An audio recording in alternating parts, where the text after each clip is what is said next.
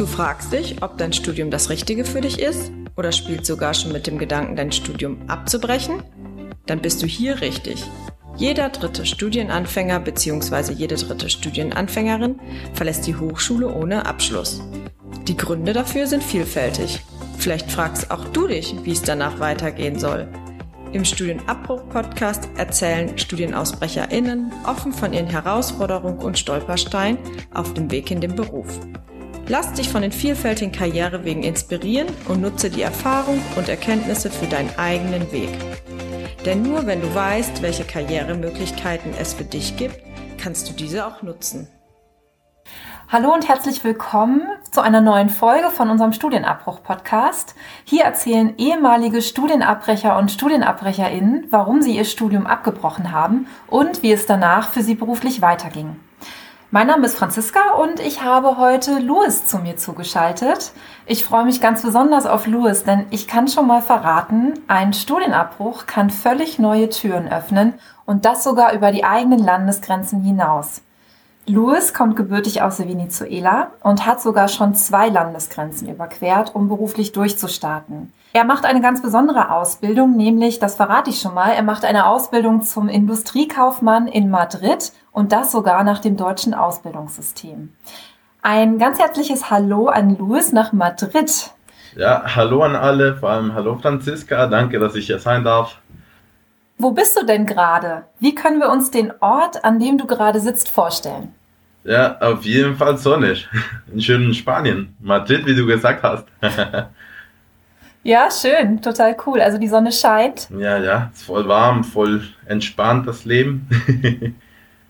Du, ich habe es ja gerade schon erzählt, dass du schon ganz schön rumgekommen bist in der Welt, um auch dein, ja, um deinen eigenen beruflichen Weg zu gehen. Fangen wir mal ganz vorne an. Du hast mal Psychologie in Venezuela studiert. Richtig. Wo genau hast du studiert und wie bist du eigentlich zu deinem Studienfach gekommen? Ja, das war oh, schon lange her, um die zehn Jahre her fast. äh, ja, ich habe mich damals einfach für Psychologie beworben. Das ist eine ganz normale Uni in meiner Stadt in Venezuela.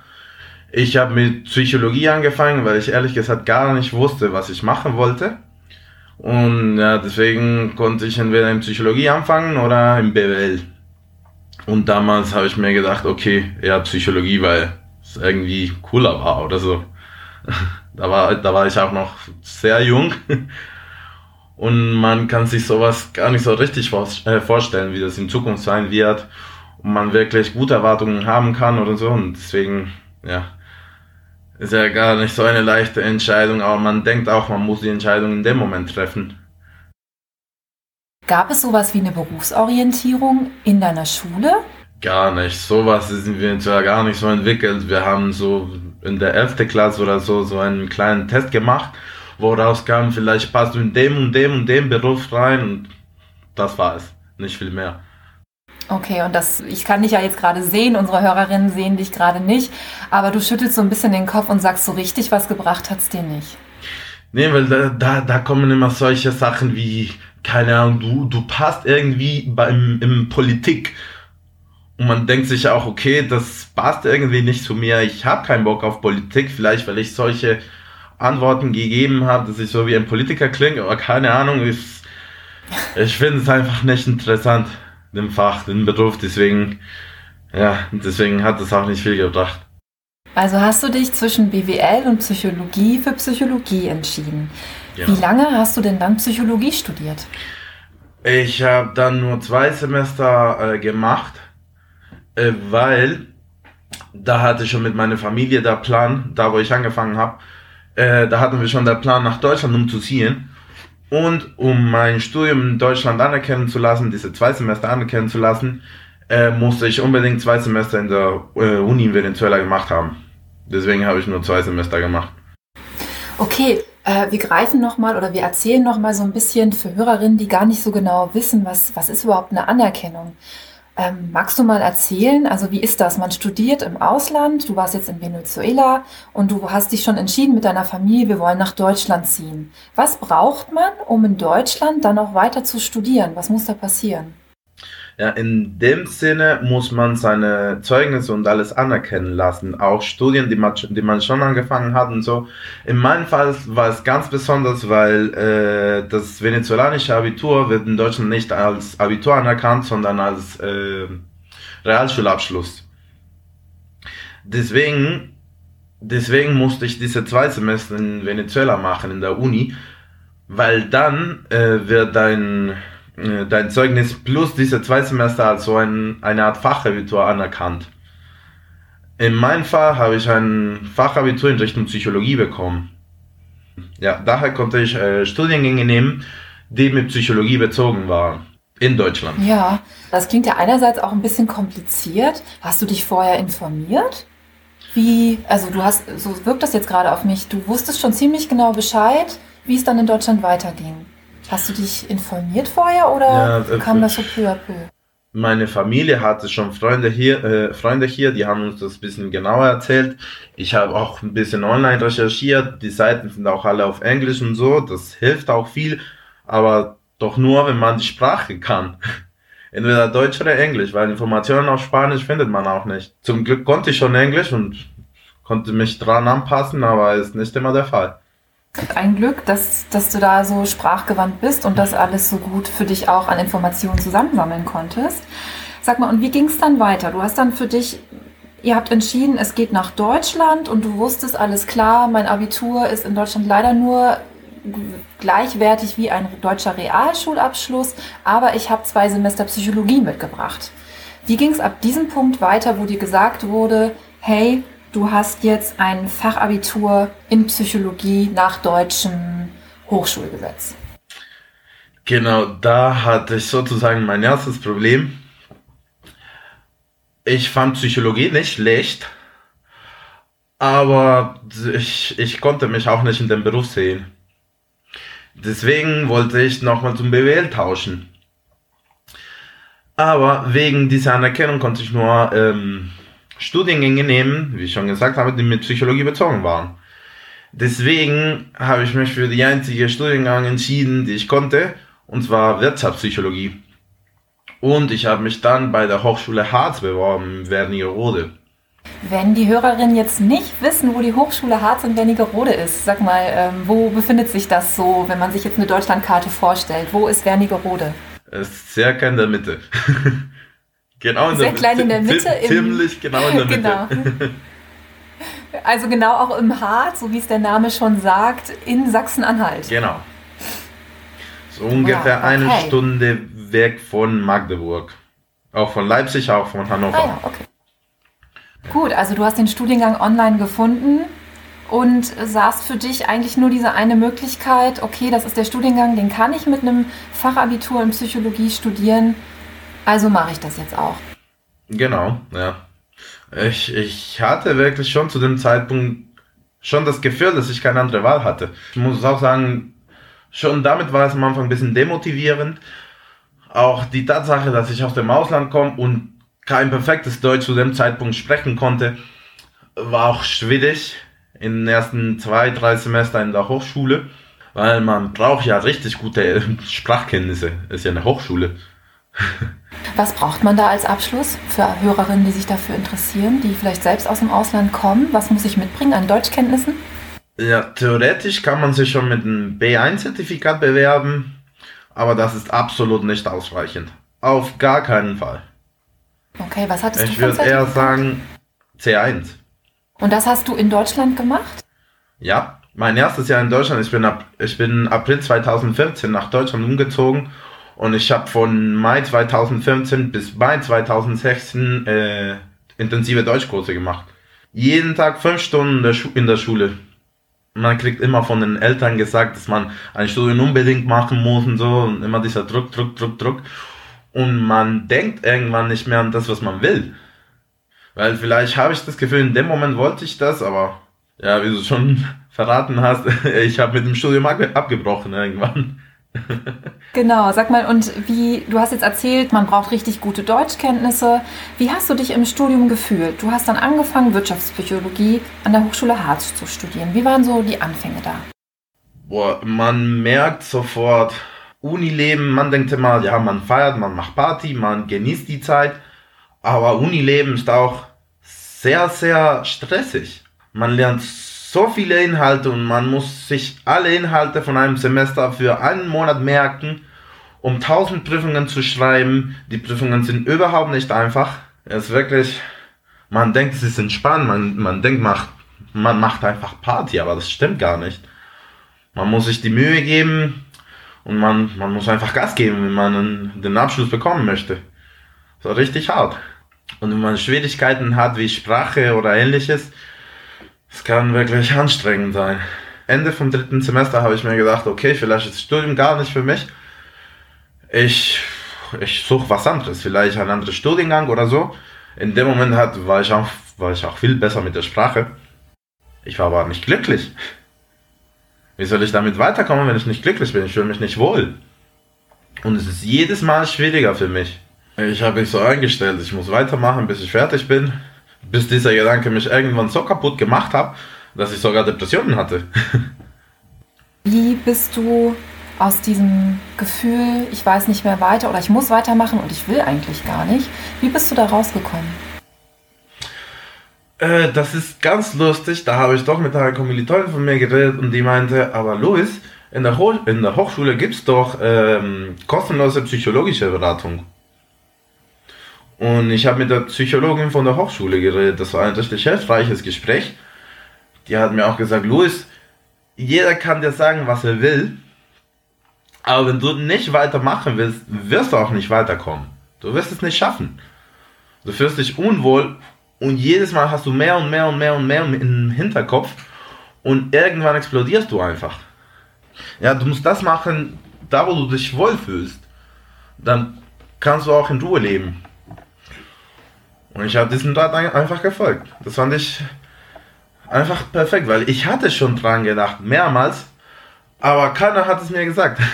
Keine Ahnung, ich brauchte irgendwie zu dem Zeitpunkt diesen Druck, dass jemand mir sagt, doch, du kannst es machen. Es ist gar nicht so schlecht.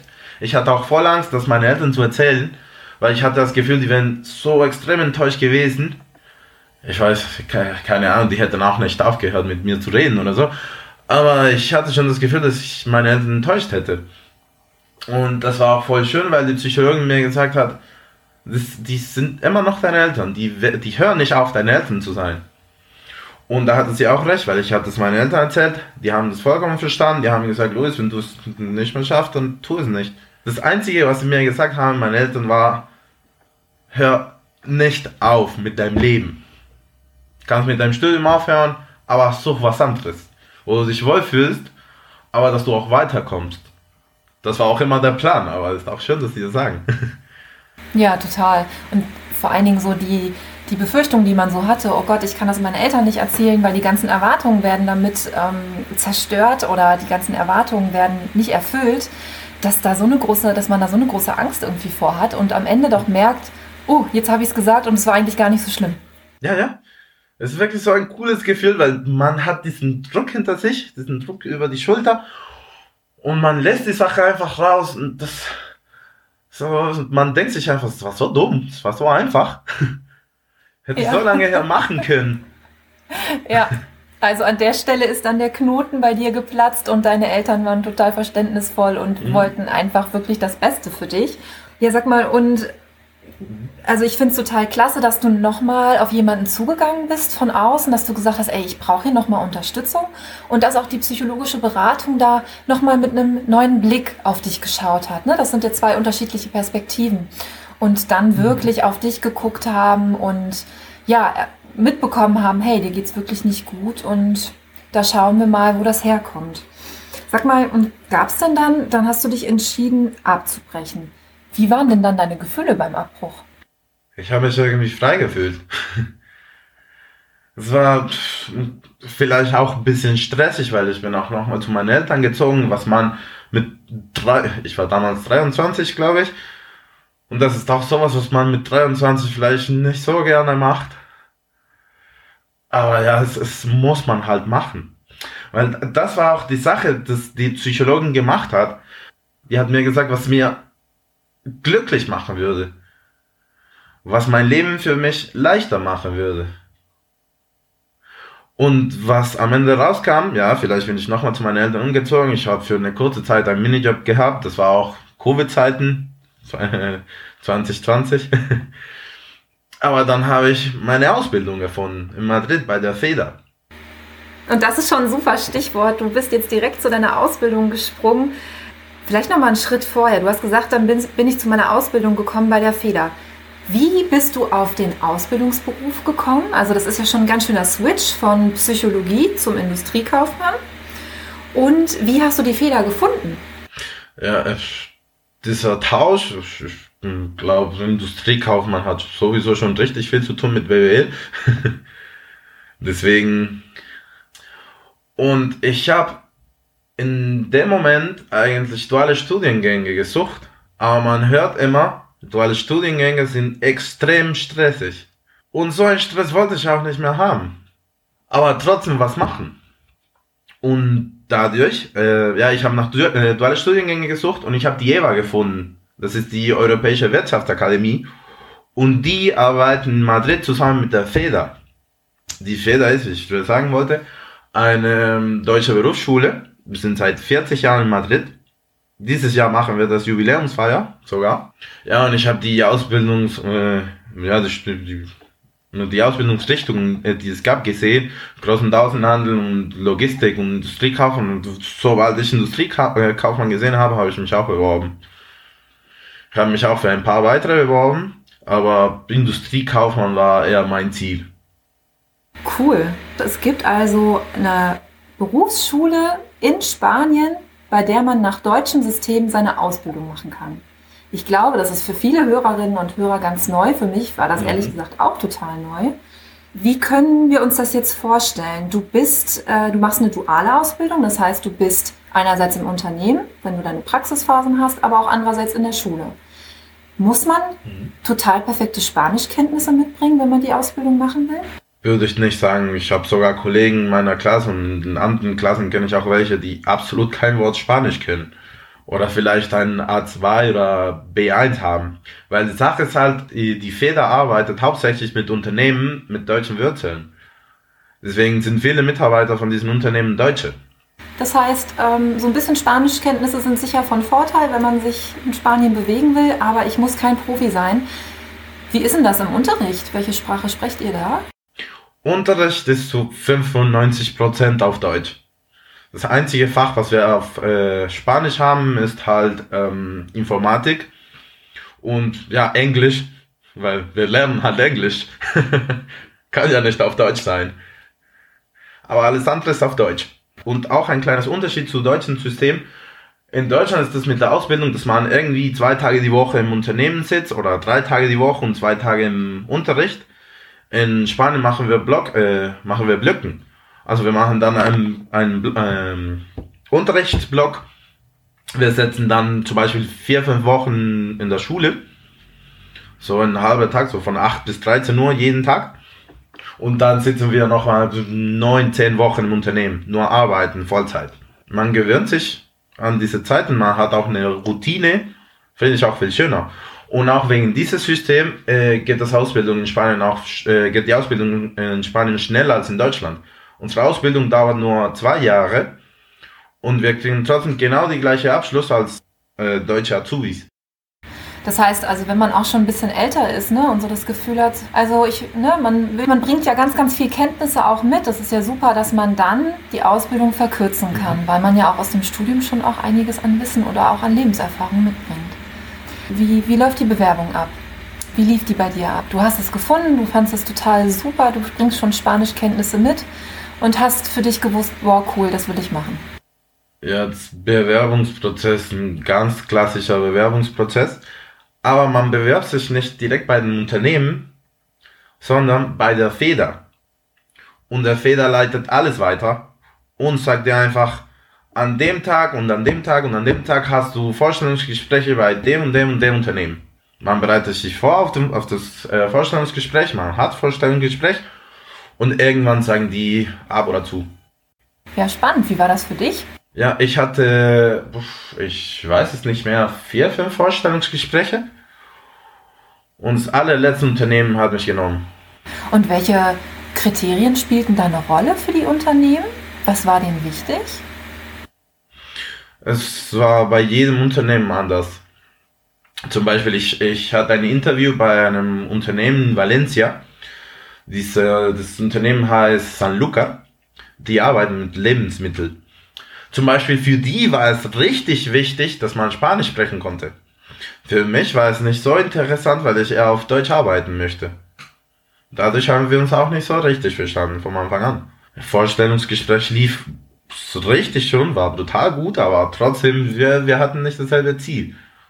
Also hast du das Gespräch auch genutzt, um deine eigenen Interessen auszuloten? Was, welches Unternehmen passt auch zu mir? Das war dann also möglich, wenn man schon mit mehreren Unternehmen spricht. Ja, klar. Naja, und das muss man auch immer machen bei jedem Vorstellungsgespräch.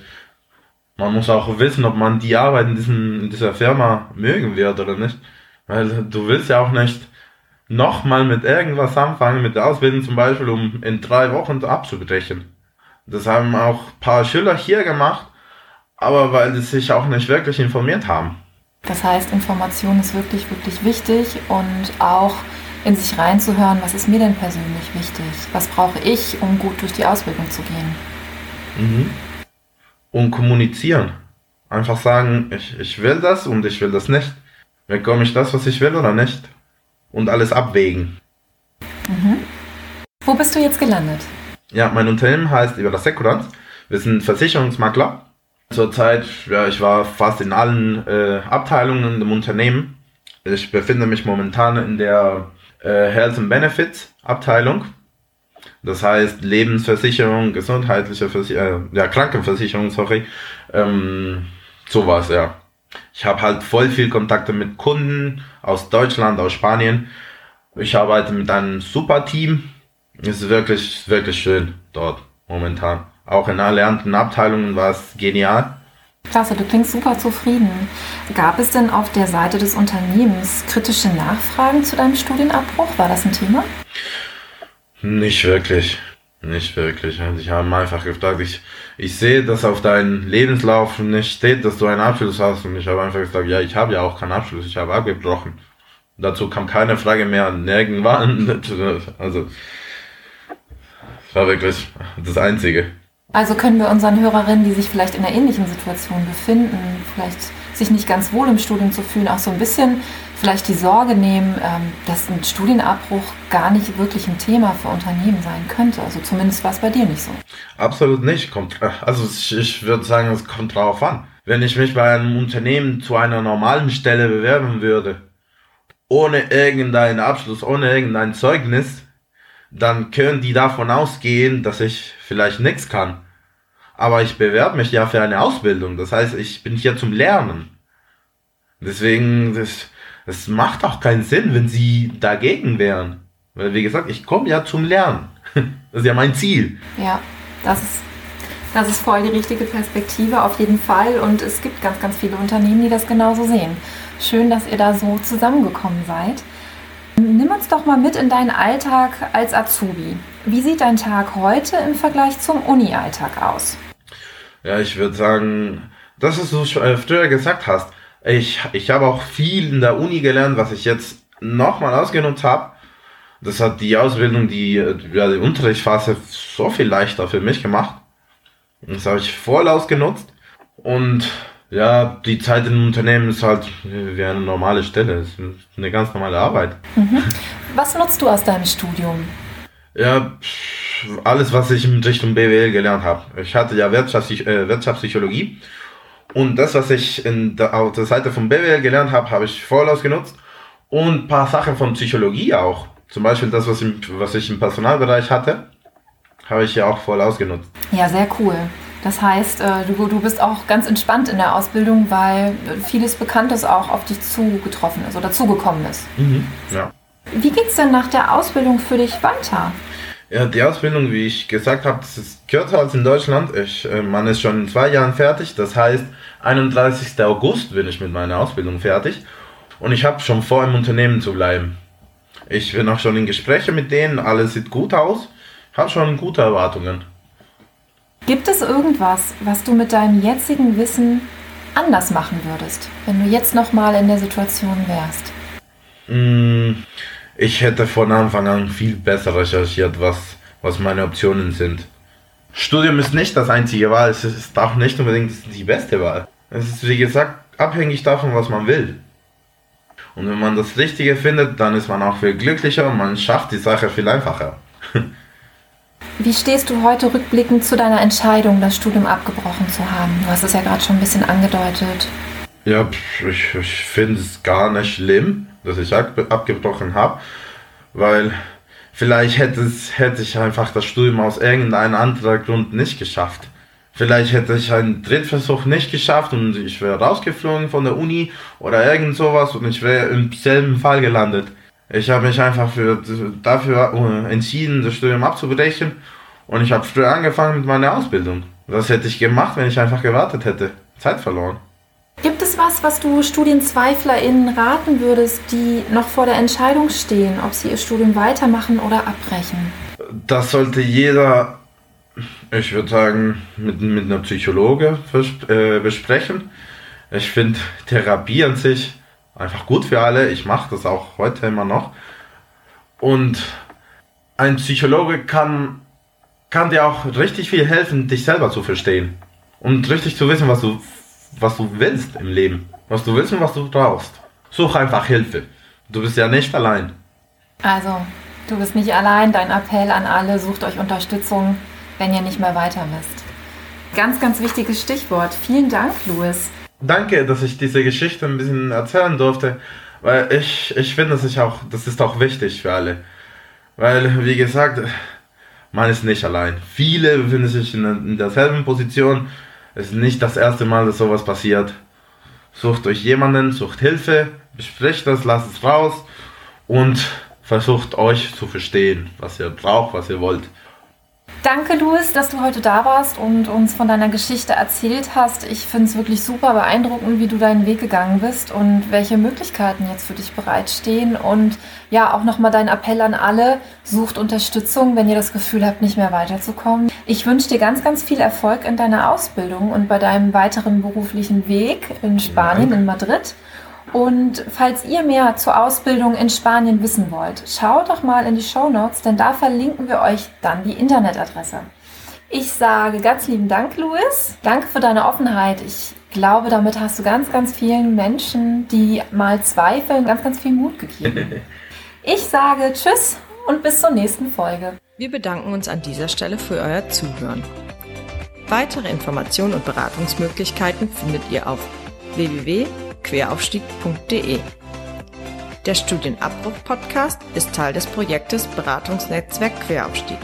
Vernetzt beraten zum Thema Studienabbruch in Berlin, Brandenburg, Sachsen-Anhalt und Niedersachsen. Das Projekt wird im Rahmen der Initiative Bildungsketten vom Bundesministerium für Bildung und Forschung gefördert und gemeinsam in den Ländern Berlin, Brandenburg, Niedersachsen sowie Sachsen-Anhalt umgesetzt. Die Federführung des Projektes obliegt dem Forschungsinstitut Betriebliche Bildung und MT Organisationsentwicklung